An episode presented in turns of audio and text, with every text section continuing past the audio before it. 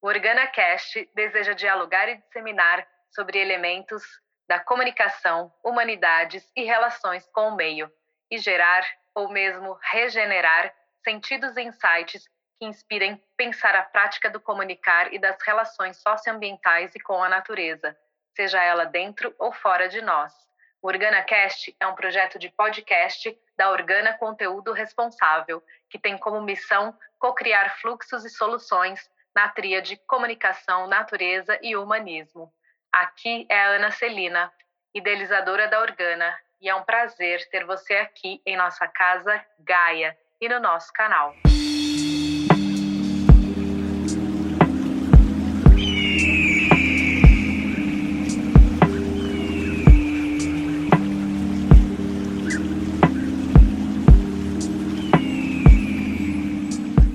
Abre aspas. As lendas faziam manejo antes das leis e eram muito mais eficientes. Fecha aspas. No último episódio, tivemos a primeira parte da conversa sobre valores culturais da natureza com a Érica Fernandes. Nesta segunda parte, fechamos esta que mais que uma conversa é uma aula magna da doutora Érica Fernandes Pinto, em que eu aprendi muito e me encantei com estes temas e meandros dos valores culturais da natureza. Um tema multidimensional que oferece insumo para inovarmos, lapidarmos, aprendermos juntos para uma gestão de áreas protegidas mais eficaz, pacífica e diversa. Vamos para essa segunda parte, Valores Culturais da Natureza, com Érica Fernandes, que é analista ambiental do Instituto Chico Mendes de Conservação da Natureza e PhD em Psicossociologia de Comunidades e Ecologia Social. E seguir, e seguir com a prosa Valores Culturais da Natureza, porque o que é segredo e o que é sagrado só se conta para amigo. OrganaCast, Comunicação e Natureza, num play.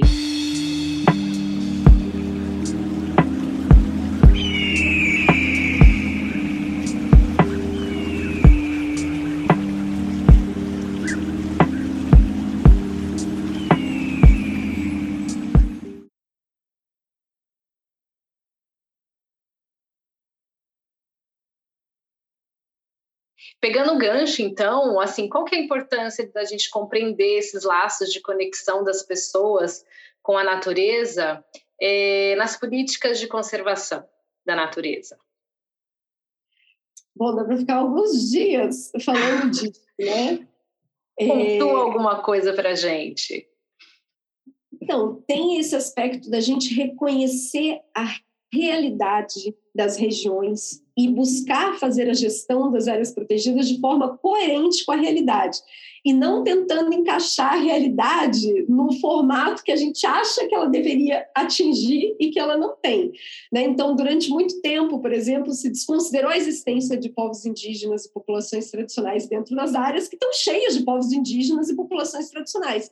Então, se trabalhou em planejamentos, estratégias de ordenamento, estratégias de gestão, desconsiderando uma dimensão da realidade que é extremamente importante naqueles territórios. E não tem como isso funcionar né? Então, assim, uma parte é, desse, desse, da importância do reconhecimento desse, desses aspectos, dessa dimensão, vem no sentido de buscar ter estratégias de conservação mais eficientes que levem em conta a realidade como ela é e que levem em conta o potencial de parceria com a sociedade para transformar essas realidades.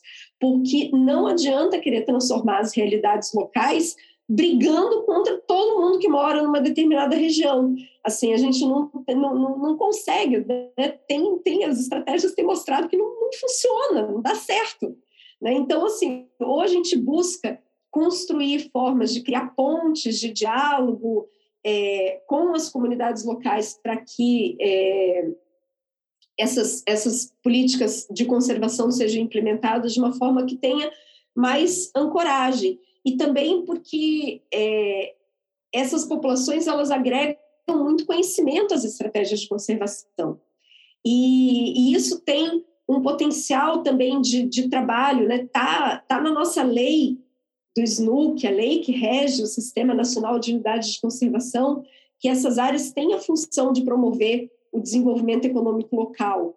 Então, quando a gente é, trabalha essa questão dos valores culturais da natureza, das histórias, dos produtos é, locais que são feitos a partir da biodiversidade ou inspirados na biodiversidade, a gente está ajudando a promover essa conexão e não criando áreas que passam a ser é, áreas desterritorializadas, né, como acontece muitas vezes, assim, são áreas que, que parece que elas viram ilhas de não lugar, de, de sem, sem nenhum tipo de relação. E a estratégia de gestão não fica muito, não é muito eficiente é, nesses casos.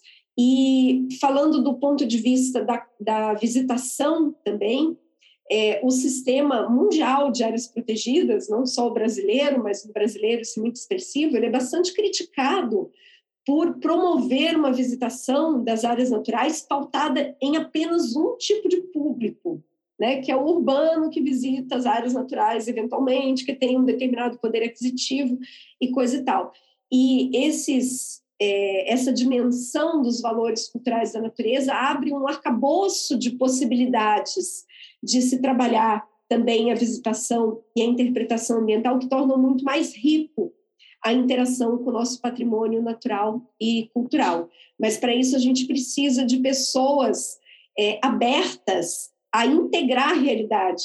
É, porque isso é uma outra coisa assim, que se fala, né? Ah, a gente tem os biólogos, a galera das áreas naturais, e daí precisa ter mais sociólogos e antropólogos.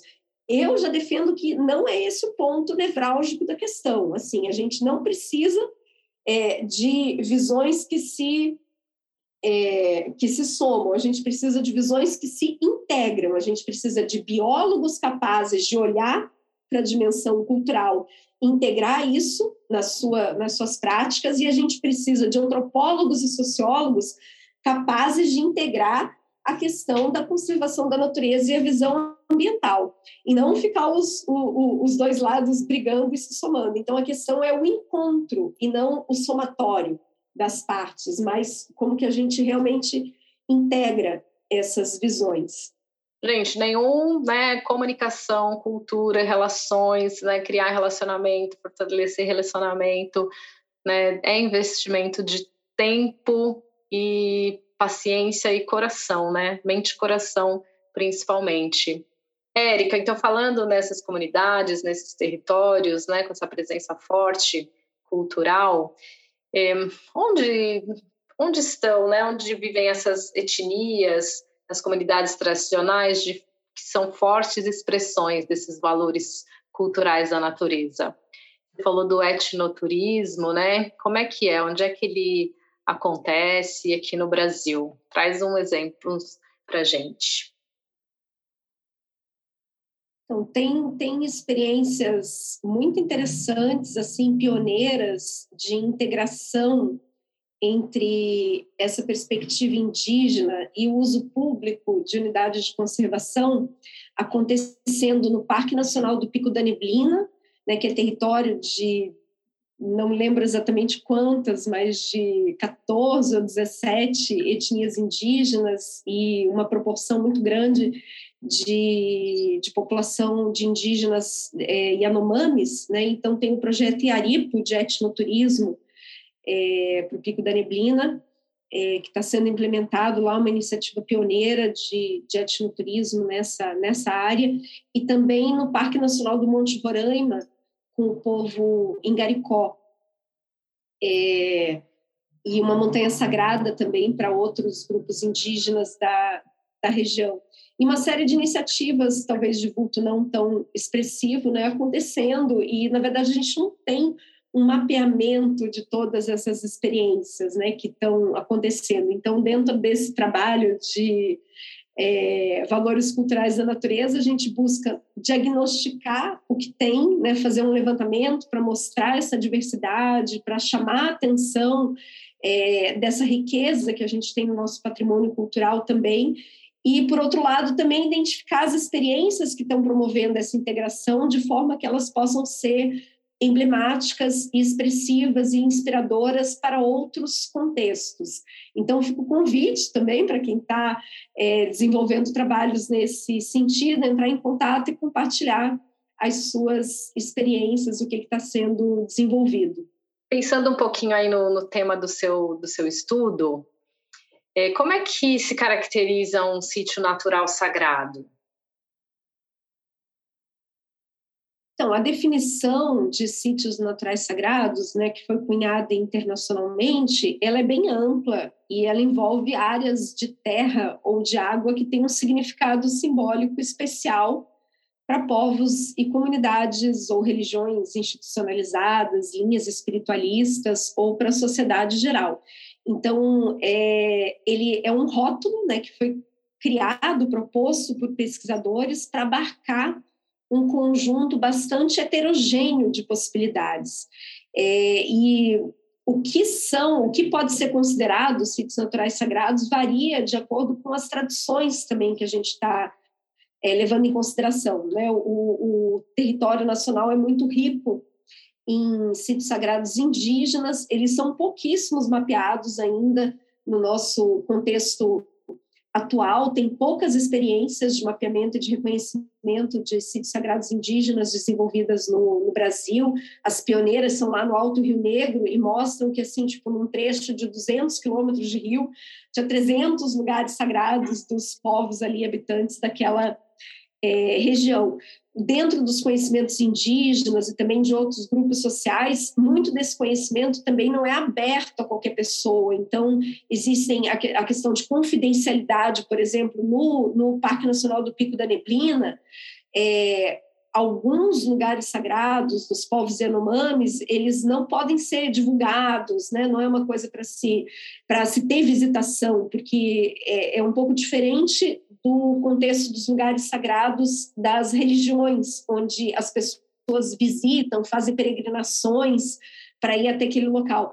Em outras culturas, especialmente indígena, dos povos de matriz africana, existem lugares sagrados que são reservados para as entidades, para as suas divindades, ou que são moradas de ancestrais e que não devem ser perturbados né, pela presença humana é, não devem ter visitação turística, isso às vezes é um conflito é, com as políticas de implementação de, de, áreas protegidas que nem sempre levam esses valores em, em consideração, existem vários exemplos disso é, ao redor do mundo, ou então lugares que só podem ser acessados por pessoas que passaram por determinados ritos iniciáticos. O próprio Pico da Neblina, o Iaripo na língua Yanomami, é, as primeiras expedições que tiveram para lá, que hoje são guiadas pelos é, próprios Yanomamis, antes de começar a caminhada, né, o pessoal teve que passar lá pelos ritos de purificação, junto com o pajé e não sei o quê, e receber uma preparação e uma limpeza para poder acessar uma parte do território Yanomami que é considerada um território sagrado. Então, isso varia bastante de acordo com cada, é, cada tradição. E a gente tem mais registros relacionados a sítios sagrados de povos indígenas por conta dos processos de licenciamento de empreendimentos que potencialmente impactam esses lugares. Então, normalmente, quando a gente descobre que um determinado lugar é um sítio sagrado indígena, porque ele está sendo ameaçado por alguma proposta de construção de hidrelétrica, de estrada ou de coisas do gênero. E uma coisa importante também de dizer é que a gente tem políticas internacionais hoje em dia, das quais o Brasil é signatário, que tratam da proteção de lugares sagrados dentro do contexto indígena dos povos originários, que são pouco conhecidas e pouco utilizadas aqui no Brasil. Então, a gente busca chamar atenção também para esse arcabouço jurídico internacional que tem ajudado povos de outros países a coibir mineração nos seus territórios, é, empreendimentos que vão impactar ou que vão destruir lugares sagrados, utilizando esses instrumentos legais internacionais que aqui no Brasil ainda são um pouco utilizados. Tem centenas de links, né? O que eu faço normalmente quando as pessoas querem conhecer mais dessa discussão, eu tenho, eu tenho dois artigos principais, assim, um onde eu fiz uma contextualização desse debate internacional sobre a temática, e ali eu menciono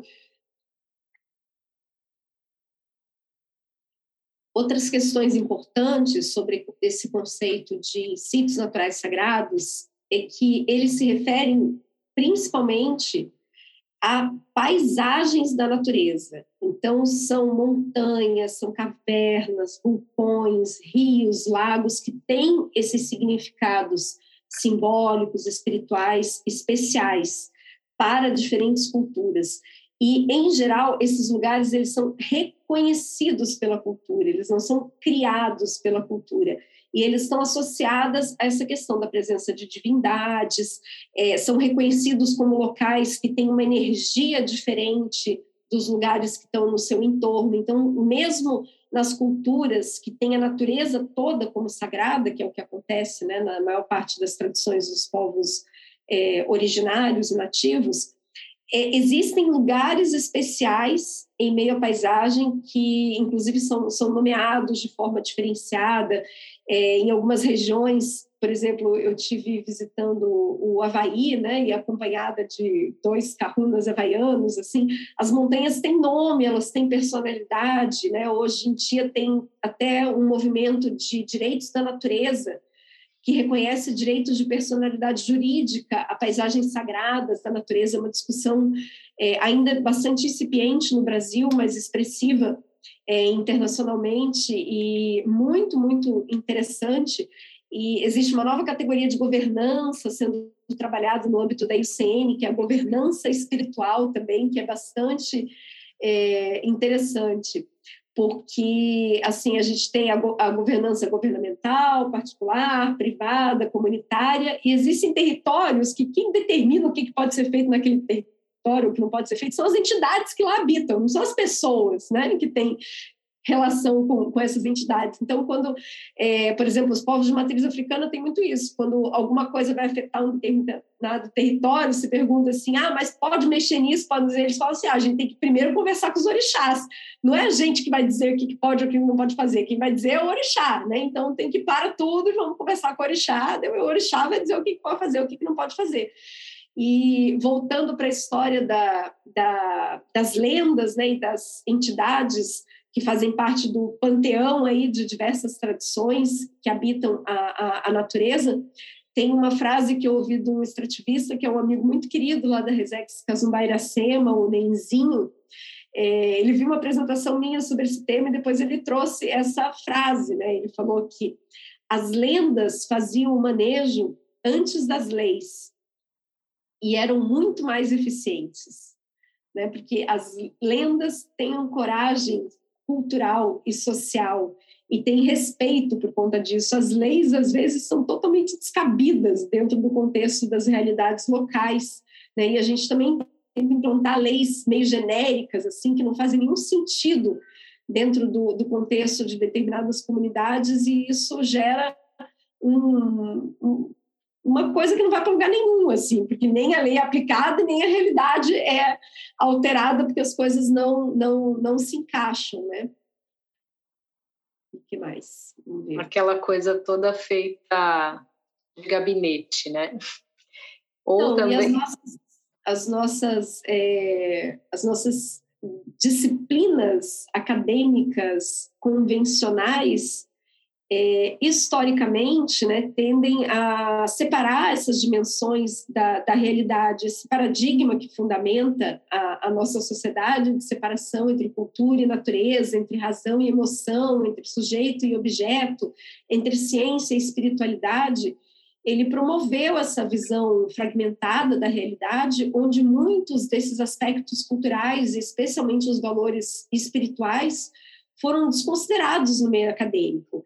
E uma questão muito importante quando a gente vai trabalhar com isso, com povos indígenas e outras populações tradicionais, é que a gente não adentra dentro dessa dimensão com um olhar de fora, a gente só adentra com um olhar de dentro. Então, ou você entra de malicuia na história, ou não tem, por exemplo, não tem como estudar candomblé, tipo, olhando de fora. Você só consegue estudar o candomblé entrando para dentro, né? Assim, e, e, as tradições indígenas funcionam um pouco dessa forma. Tem uma outra frase que eu gosto muito também, que é do é, de um professor que foi meu orientador de mestrado e que é um grande amigo também, que ele fala que o que é segredo e o que é sagrado só se conta para amigo, não se conta para pesquisador, não se conta para gestor público, não se conta para pessoas que chegam lá de uma forma preconceituosa, muitas vezes, para com essas tradições, que tratam as coisas como superstição, que não acreditam nesses conhecimentos.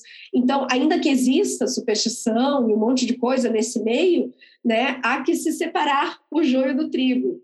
E a gente pode ser pesquisador, gestor público e tal, e, e ter uma relação mais direta com essas realidades também. Né? Isso é, se chama de construir pontes entre esses conhecimentos. A gente precisa das pessoas que vão lá e metem o pé numa realidade na outra e que conseguem servir de canal de tradução né, para trazer esses elementos. Isso foi uma coisa que eu é, senti e, e, recebi, inclusive, assim, né, nas minhas práticas espirituais, assim, quando eu estava fazendo esse trabalho sobre sítios naturais sagrados, que a minha função era servir como um canal de tradução né, de um conhecimento que estava inteligível para o público acadêmico, para o público da gestão pública. E, e é incrível como assim é, o meu trabalho foi considerado original, inovador e tal, né, falando de coisas que estão aí presentes em tudo quanto é lugar, né, que fazem parte da, da, da, da, nossa história enquanto humanidade. Então, passar a levar isso em consideração. Né? E às vezes as pessoas perguntam, ah, mas isso não é objeto de estudo científico. Gente, qualquer coisa que existe na realidade é, é, é passível de estudo científico. E, às vezes, assim, que eu estava falando do curupira, o curupira não tem uma prova de que o curupira existe, mas existem... É, ele é um fato social, porque tem pessoas e tem culturas que acreditam nele, e o fato de acreditarem nele determina formas diferentes de manejo dos territórios. Então, é isso que a gente deve estudar, e não se o curupira existe ou se o curupira não existe, né? e sim o que, que isso implica na forma de interação com o território. Uma pinguari, por exemplo, que é uma espécie também mágica aí das, da floresta amazônica, existem zoneamentos de terras indígenas onde os índios é, é, colocam no zoneamento o território de uma pinguari.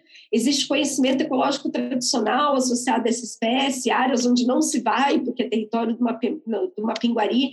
Então, isso interfere na forma como as pessoas se relacionam com o território. Na Ilha dos Lençóis, que eu estava conversando recentemente com uma pesquisadora também, né, as lendas sobre o touro encantado de Dom Sebastião e muitas outras coisas mágicas e fantásticas que, que as comunidades locais lá têm dentro das suas tradições são fundamentais na forma como eles interagem com o ambiente. E aí, quando a gente vai fazer gestão do território, a gente negligencia tudo isso, parece que tem alguma coisa errada, né? Assim, então, tem uma frase também que eu li, não é minha, né? Eu li numa publicação internacional, que ele fala que é como se a gente estivesse tentando entender a relação do pescador com o peixe, desconsiderando o mar. Né? Então, não dá para desconsiderar o mar para entender a relação do pescador com o peixe. E a gente tenta fazer isso academicamente e muitas vezes na, nas políticas públicas. Então, esse trabalho é um convite para a gente romper com esses paradigmas também, dessa, dessa divisão de, de conhecimento e de dimensões de mundo que estão todas integradas, né? Sim, algo que está totalmente envolto, né? Que determina aí, como você disse, né, a forma de se fazer, de se viver. Fala para uhum. mim, talvez outras pessoas também não saibam, quem é o ping, pinguari? Uma pinguari? Uma pinguari. eu não quis te interromper, mas eu falei, gente, essa eu não conheço. O, assim, ninguém nunca tirou uma foto de uma pinguari ou caçou uma pinguari em tempos modernos, né, para a gente caracterizá-lo, mas temos relatos, né, especialmente relatos indígenas colhidos na região amazônica, tem alguns pesquisadores que se dedicam a isso, seria algo parecido com uma preguiça gigante é, que habita determinadas regiões da, da, da Amazônia e que tem esses aspectos meio mitológicos relacionados e associados. Então, é um, é parecido um pouco, guardadas as devidas proporções, com os Yetis, né, das regiões montanhosas dos Estados Unidos, e como é que chama? O pessoal chama de Yeti e pé grande, né? Uhum. Assim, Então, seria um equivalente ao Iete, ao Pé Grande da região amazônica, assim, dentro da, da, da cultura de alguns, de alguns povos. Eu ia comentar no, no início da nossa conversa e acabei não comentando, né, da maneira que eu conheci seu trabalho, que a gente se, conectou. E nós fizemos parte daquele grande grupo, né, sobre os estudos de conservação colaborativa que o Dr. Cláudio Maretti promoveu, né, no, no pós-doc dele. E, enfim, com os seus subgrupos todos, os seus temas específicos, né, culminou no, no mini seminário. Então, quando eu vi a sua apresentação, eu achei assim incrível, né? Como eu já te falei, conectando com muitos elementos que hoje toda essa questão, não só hoje, né, mas toda essa questão que envolve, né, a sensibilização, a conexão, o engajamento, né, a, a participação, a comunicação, a própria educação é, ambiental também, e, elas, né, esse esse âmbito, né, humano, né, mais assim filosofal, né, eles não tem como, como você disse, né, tá envolto o mar ali, não tem como tirar, né? Então, esses, essas subjetividades, essa questão mais empática, esse olhar esse olhar mais humano, como você disse, né? Tem que ter a emoção, né? Tem que ter o coração ali. Senão a gente, enfim, a gente vira, vira pedra e pronto, né? Diz que até pedra sente, né? tá ali. Mas, enfim, nesse contexto, né? É, eu achei interessante quando você trouxe também aquela relação, né? Do mito moderno versus o homem selvagem, né? E que a gente como é que a gente lidar com isso, né? É possível, né, olharmos para o caminho do meio? É um, um, confronto clássico, né, dentro do movimento de conservação da natureza entre o mito moderno da natureza intocada, é, que envolve considerar que a, determinadas áreas naturais nunca tiveram relação humana e podem ser mantidas também, né, sem nenhum tipo de interação humana, e o mito do bom selvagem, que considera os povos originários, nativos, indígenas, como povos com culturas conservacionistas, que protegem a natureza e que só fazem coisa boa, né? Assim, eu particularmente acho que nenhum dos dois está certo, nenhum dos dois está errado, né? Assim, a gente está lidando com realidades que são super complexas, onde a gente encontra de tudo áreas é, intocadas na natureza, elas realmente existem e eu encontrei é, é, áreas intocadas na natureza estudando os sítios sagrados, que são especialmente topos de montanhas e outras regiões do mundo que nunca foram acessadas por seres humanos, não porque não dá para chegar lá, mas porque elas têm é, valores espirituais e sagrados associados a esses territórios que culturalmente elas foram mantidas sem uso e ocupação por séculos, quiçá milênios. É o caso, por exemplo, do Monte Kailash no Tibete, que é uma das poucas montanhas, das montanhas mais altas do Himalaia que nunca foi escalada. Ele é uma montanha que se faz uma peregrinação ao redor da montanha, mas não se sobe a montanha e já foi dado permissão para alguns escaladores subirem essa montanha e, e, gentilmente eles declinaram desse convite em respeito às tradições é, do, dos milhares de povos que tem ali ao redor no Tibete, no Nepal, no Butão, que consideram essa montanha como uma montanha é, sagrada. E o mito do bom selvagem também, assim, ainda que assim a gente não não não possa, é, nem, nem todas as práticas indígenas são conservacionistas. A gente tem inúmeros exemplos registrados em literatura e, e, e evidenciados na, na, na, prática também de degradação ambiental protagonizada por é, povos indígenas, assim. E, e então, assim, em muitos casos a gente tem que buscar uma adequação também das necessidades de sobrevivência em contato com a natureza, com as necessidades de proteção de determinadas espécies que estão em vias de extinção, que estão ameaçadas. Existem é, histórias né, é, registradas em estudos de extinções causadas por uso excessivo de determinadas espécies, mesmo antes do contato com as populações é, colonizadoras. Então, é um equívoco também né, romantizar é, esses grupos como é, conservacionistas por, por natureza. Né? É, porque tudo é uma questão de, de, de equilíbrio. E a gente tem os, os, uh, os conservacionistas modernos também, né? o pessoal que, que, que luta e que busca implementar no seu dia a dia, nas suas práticas cotidianas, é, modos de vida que são regeneradores da natureza. Está aí a agroecologia, está aí a agricultura orgânica, a agrofloresta, promovida muitas vezes por pessoas urbanas né, das cidades, mas que são práticas de gerar produção de alimento, de gerar uso dos ambientes naturais que promovem a diversidade ao invés de exterminar a diversidade local, que contribuem para a regeneração de áreas que foram alteradas, né?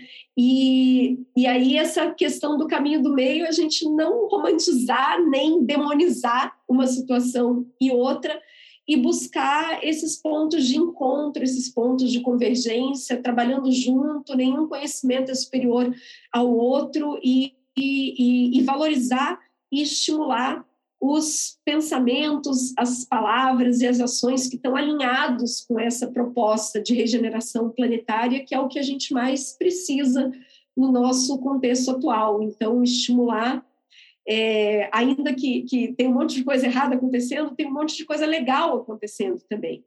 Então, se a gente fica com foco só no negativo, né, é, a gente não dá força para essas iniciativas que também estão acontecendo assim de forma bastante expressiva no nosso momento é, mundial e nacional em particular. Enquanto a gente tem muitas formas de opressão aí, né, se, se manifestando, a gente também tem iniciativas incríveis sendo promovidas e que a gente deve, né, com as pessoas que se importam com isso e que querem ver essa transformação e trazer para dentro da nossa responsabilidade pessoal também, porque isso é uma coisa muito comum no discurso ambientalista, né? A gente terceiriza a responsabilidade.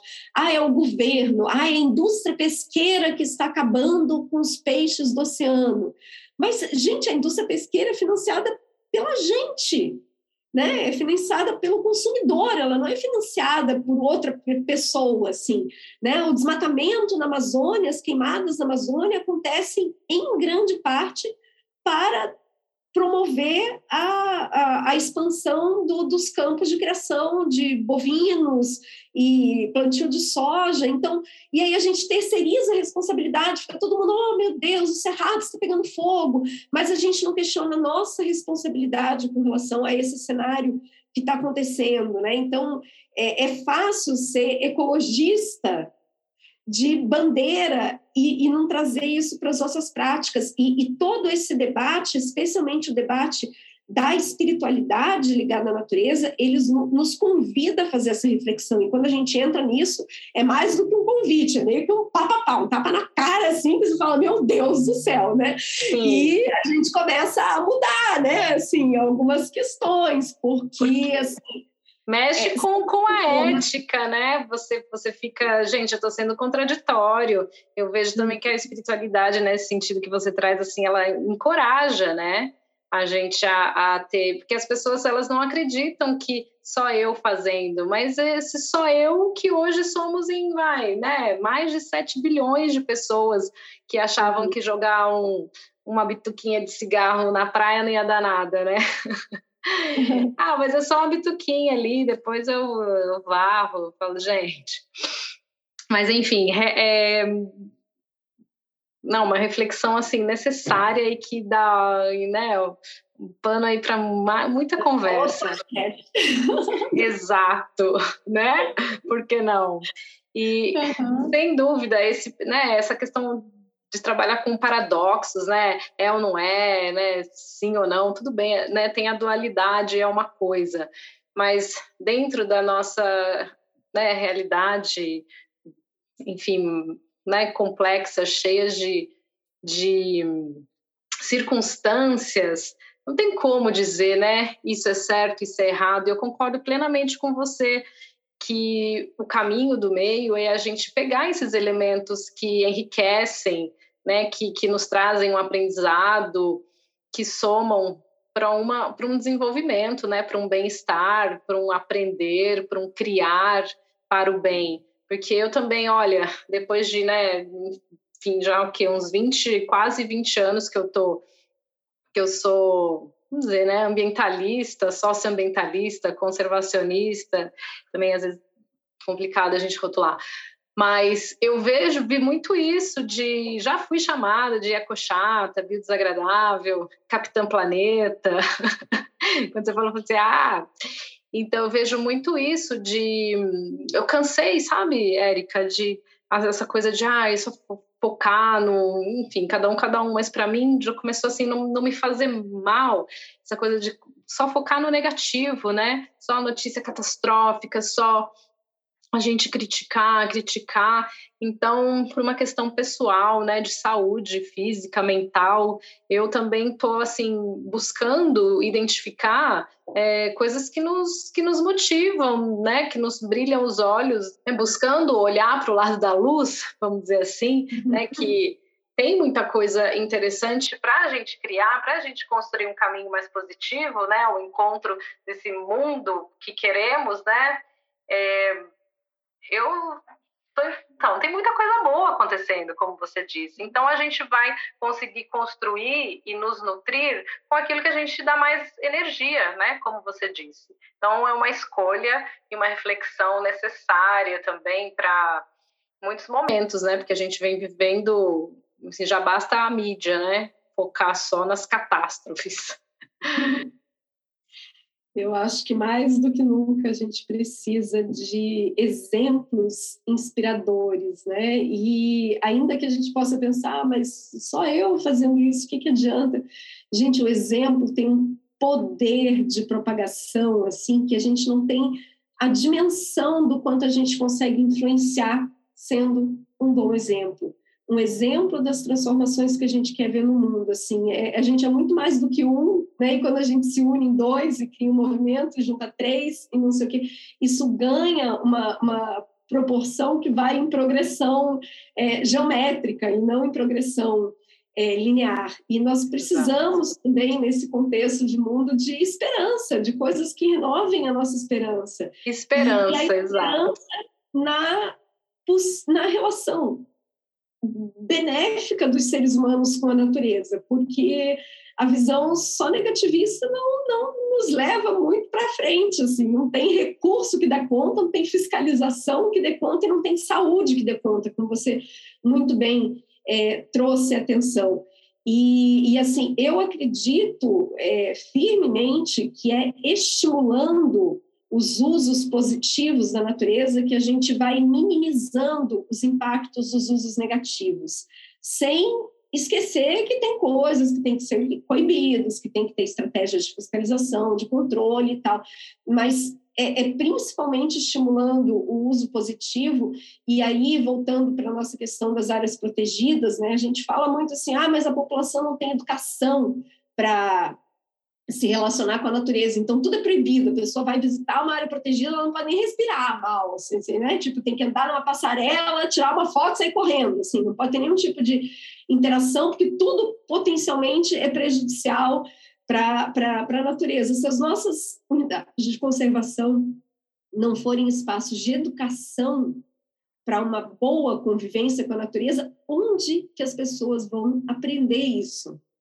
Né? Então, se a gente não utilizar essa estratégia de conservação, que hoje é a principal estratégia de conservação do planeta, para promover a educação no sentido de utilizar a natureza de forma positiva e, e se conectar com ela, a gente não, não vai conseguir mudar o cenário. Né? E eu acho que esse é um papel das áreas protegidas que precisa ser é, é, mais valorizado. Por isso, até o tema da, da minha tese né, foi essa questão do reencantamento, reencantar a natureza nas áreas protegidas, para a partir das áreas protegidas a gente fazer a diferença. Assim, hoje a gente tem uma gestão que ela é muito pautada em espelhar as mazelas da sociedade. Né? A gente tenta defender as áreas protegidas de todas as, as mazelas sociais, reproduzindo, inclusive, os preconceitos e as desigualdades que a gente tem na nossa sociedade. Assim. E eu sonho com o dia que as nossas áreas protegidas serão não espelhos das mazelas sociais, mas faróis a iluminar uma outra forma de relação possível e a inspirar que uma pessoa que visita uma área protegida não saia de lá com uma selfie, saia com o coração tocado e sensibilizado para ser mais um defensor e para, no seu dia a dia, implementar as práticas com aquilo que tiver ao seu alcance que vão contribuir para que essas belezas, para que essas dádivas, para que esses presentes do Criador, para quem acredita ou para quem não acredita também, é, possam é, se manter e vicejar cada vez mais.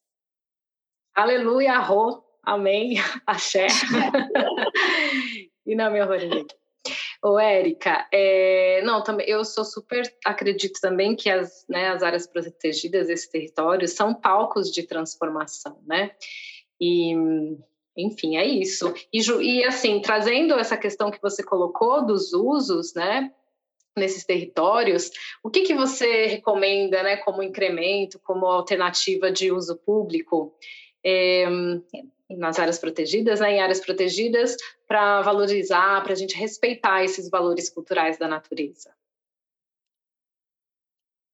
Então, internacionalmente, a gente tem uma série de documentos que foram elaborados aí na última década, e um, inclusive, bem recente, que tem uma série de diretrizes e princípios voltados para a integração de valores culturais e espirituais na gestão das áreas protegidas. É, poucas pessoas aqui no Brasil conhecem esses documentos, essas diretrizes, e assim uma das propostas que a gente vem trabalhando é testar a adaptação dessas diretrizes para os contextos, é, para, os diferentes, para as diferentes realidades nacionais, né? porque a gente não tem um Brasil, a gente tem muitos Brasis, né? mas a gente não precisa estar tá reinventando a roda, a gente pode aprender com exemplos inspiradores do que vem sendo feito em outros países, adaptando, logicamente, para a complexidade da realidade brasileira, que eu não conheço nada parecido, assim, de tudo que eu já visitei em todos os lugares do mundo, em vários continentes, assim, eu nunca vi nada parecido com a complexidade e a heterogeneidade da realidade brasileira. Então, isso dá muito mais trabalho para a gente é, fazer as coisas, mas também nos abre um potencial enorme de inovação, né, de usar essa criatividade do povo brasileiro e tudo mais para começar a construir coisas que sejam ousadas, inovadoras e que façam essas pontes.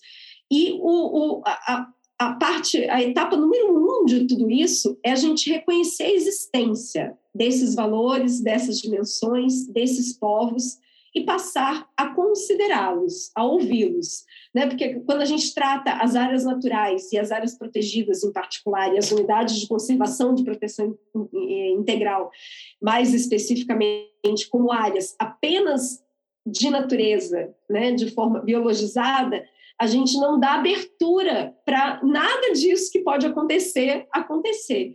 Então, quando a gente, assim, o passo, o passo zero é a gente passar a considerar que essa dimensão existe e ir buscando essa construção em conjunto com as comunidades, os povos, as populações que são os detentores desses valores, dessas percepções, desses significados, formas de implementar isso na nossa realidade local. Então, assim, não tem uma receita pronta. As, a, a, as fórmulas elas têm que ser construídas de forma adaptada a cada contexto, mas ela tem alguns ingredientes que são fundamentais, né? Um dos ingredientes é a gente parar de fazer de conta que a realidade é do jeito que ela não é. Né? Eu estou trabalhando agora com uma área protegida, por exemplo, de proteção integral, que fica no estado do Rio de Janeiro, que ela é importantíssima do ponto de vista do uso religioso evangélico e tal. E, assim, tem um monte de gente, pesquisadores, que dizem, não, mas não pode, porque é uma categoria que não permite, e faz de conta que não tem, entendeu? Assim, mas, mas tem. E aí você faz o quê? Aí a gente vai propor de fazer um ordenamento, de não, mas não pode fazer ordenamento da atividade. Gente, mas a atividade está lá. Não, mas não pode, mas ela está. né? Ela tá há 50 anos. Então, assim, tipo, ela existe, quer você queira, quer não, né? Quer a lei diga que pode, quer a lei diga que não, ela tá lá. Então, ou a gente lida com ela do jeito que ela é, ou a gente continua criando ficções na nossa cabeça e dizendo que está fazendo conservação ambiental sem estar, né? E então, assim, esse, esse reconhecer a realidade como ela é. Uma outra coisa muito interessante, assim, quando, assim, já fugindo, assim, para outro, depois você se considera os que você corta, né? Mas, assim, quando a gente pega um estudo, a galera da área ambiental, quando pega um estudo de impacto ambiental que desconsiderou a existência de espécies ameaçadas de extinção, endêmicas, ecossistemas únicos e não sei o quê, que o, tipo, o estudo não considerou aquele aspecto. O que, que se faz? Fala assim, ó, esse estudo está errado, ficou faltando considerar esse elemento, aquele elemento e aquele outro elemento. Aí, quando a gente pega um plano de manejo de uma unidade de conservação que foi construído analisando apenas aspectos físicos e biológicos, desconsiderando qualquer tipo de relação cultural, inclusive a presença de milhares de pessoas dentro da área protegida, a gente diz assim: ah, não, mas o regulamento fala que não pode.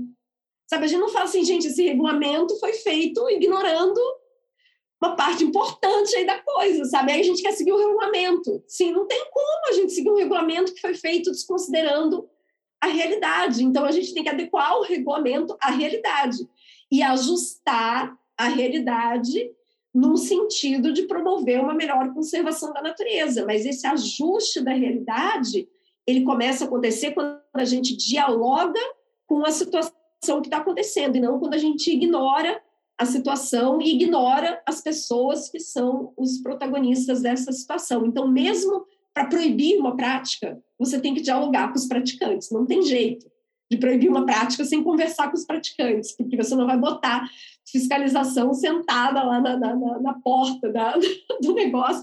Isso se as unidades de conservação tivessem porta, né? Porque a maioria não tem delimitação, não tem demarcação, não tem sinalização.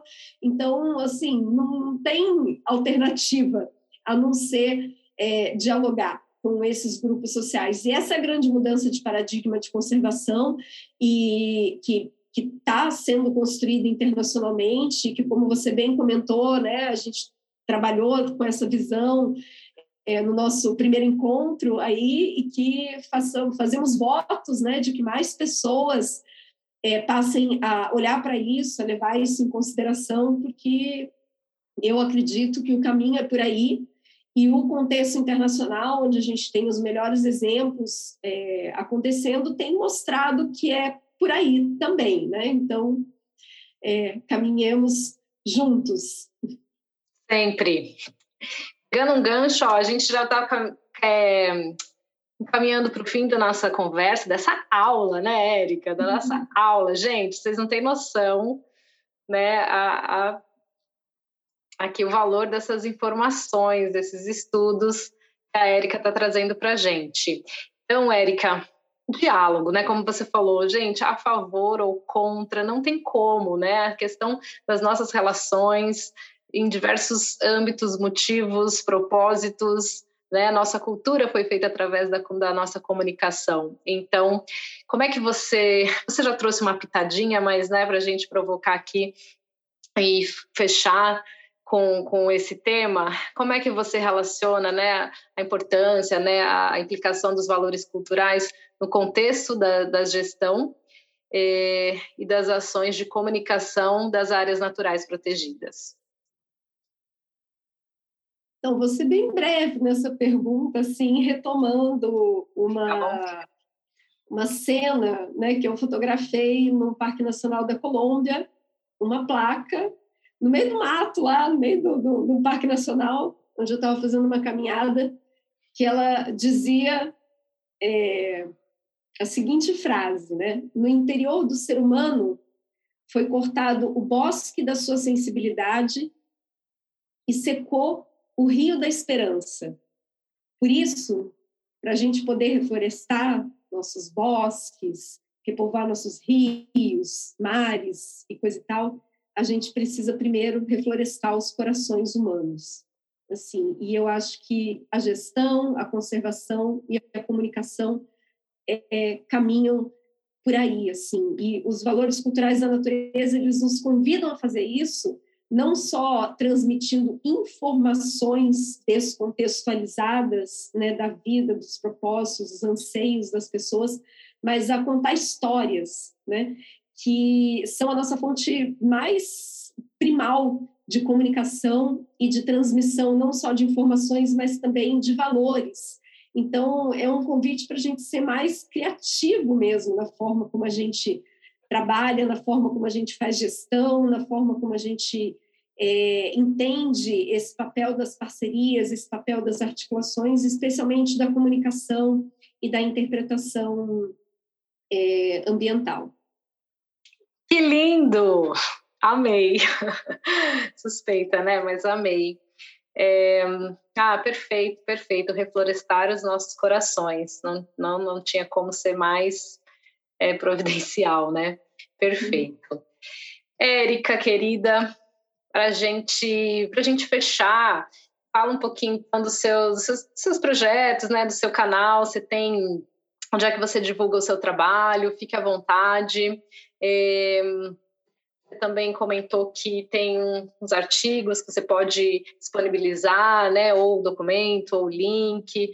É, dá para colocar tudo na descrição aqui do, da sessão do Organa Cash aqui no, no site da Organa. Então, uhum. eu vou deixar já tudo aqui para quem quiser acessar. Fica à vontade para falar um pouquinho dos seus canais. Então, como a gente já comentou aqui em outros momentos, eu fiz uma tese de doutorado sobre o tema dos sítios naturais sagrados e essa relação com as áreas protegidas e as políticas de, de conservação. É, esse material está disponível para download, é só colocar o título lá, que ele aparece na internet, mas eu passo os links também. E eu tenho alguns artigos acadêmicos também escritos sobre esse, sobre esse tema. É, eu desde que eu concluí a minha tese um pouco antes, eu comecei a fazer muitas palestras sobre o assunto, né, em diferentes eventos para diferentes públicos. Isso é uma coisa que eu gosto muito de fazer. E a quarentena, né, e esse contexto de isolamento social que a gente vem vivendo aí nos últimos dois anos, praticamente, é, potencializou em muito isso através das ferramentas de mídias sociais. Então, é, eu tenho feito bastante divulgação desse, desse conteúdo através de convites né, de pessoas para fazer palestras, lives e, e podcasts como o, o, o, seu, né, e estou à disposição também para quem se interessar né? E, e, eu busco adaptar também o conteúdo dependendo do, do interesse do, do, do, público. Mas eu tenho sentido falta também de aprofundar um pouco mais, que como é um tema ainda pouco trabalhado, pouco conhecido no Brasil, toda vez que eu vou falar sobre ele, eu estou fazendo uma introdução ao tema. E aí a gente está estruturando também um curso é, para as pessoas que tiverem interesse né, de participar para poder aprofundar, porque cada coisa que a gente falou aqui abre um rol né, de possibilidades de discussão, de investigação, tem camadas e camadas de conhecimento. Então, a ideia do curso é a gente conseguir estar tá aprofundando essa temática e também criando uma comunidade de pessoas interessadas nesse assunto, que vão ser propagadores dessas sementes também. Então, Super em breve, né, teremos a divulgação aí de um curso envolvendo essa questão dos sítios naturais sagrados, dos valores culturais e espirituais da natureza. E eu ainda sou um pouco iniciante nas mídias sociais, mas assim a gente tem um site em construção, é, uma página no um perfil no Instagram e eu tenho um blog onde eu escrevo a história de alguns lugares sagrados de um jeito mais jornalístico, não tão acadêmico, que é um dos trabalhos que eu mais gosto de fazer, que é contar a história de alguns desses lugares, vários que a gente comentou aqui é, durante essa nossa prosa, tem uh, histórias deles contadas lá no, no, no blog, e eu busco contextualizar as lendas, os mistérios, os valores culturais que tem associado a paisagem com a sua história socioambiental e com a realidade local. Eu busco também me conectar com o propósito é, espiritual daquele sítio sagrado, assim, né? tentar é, compreender qual é a mensagem que ele está querendo trazer, tanto que eu brinco que não sou eu que escolho qual é o sítio que eu vou contar a história, é o sítio que escolhe ser contado. Ele fala assim, agora é minha vez, né? Estou querendo falar.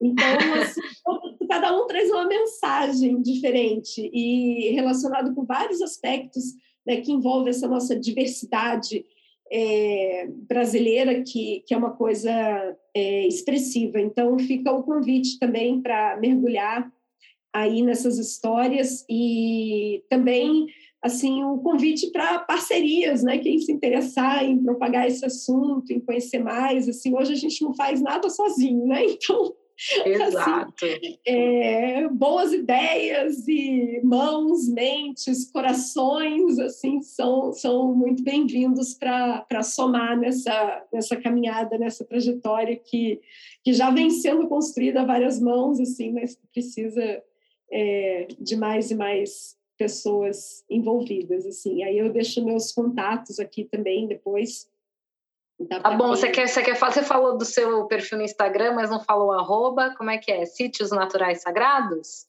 É, não, ele é arroba SNS Brasil, que é a, a sigla, né? SNS Brasil.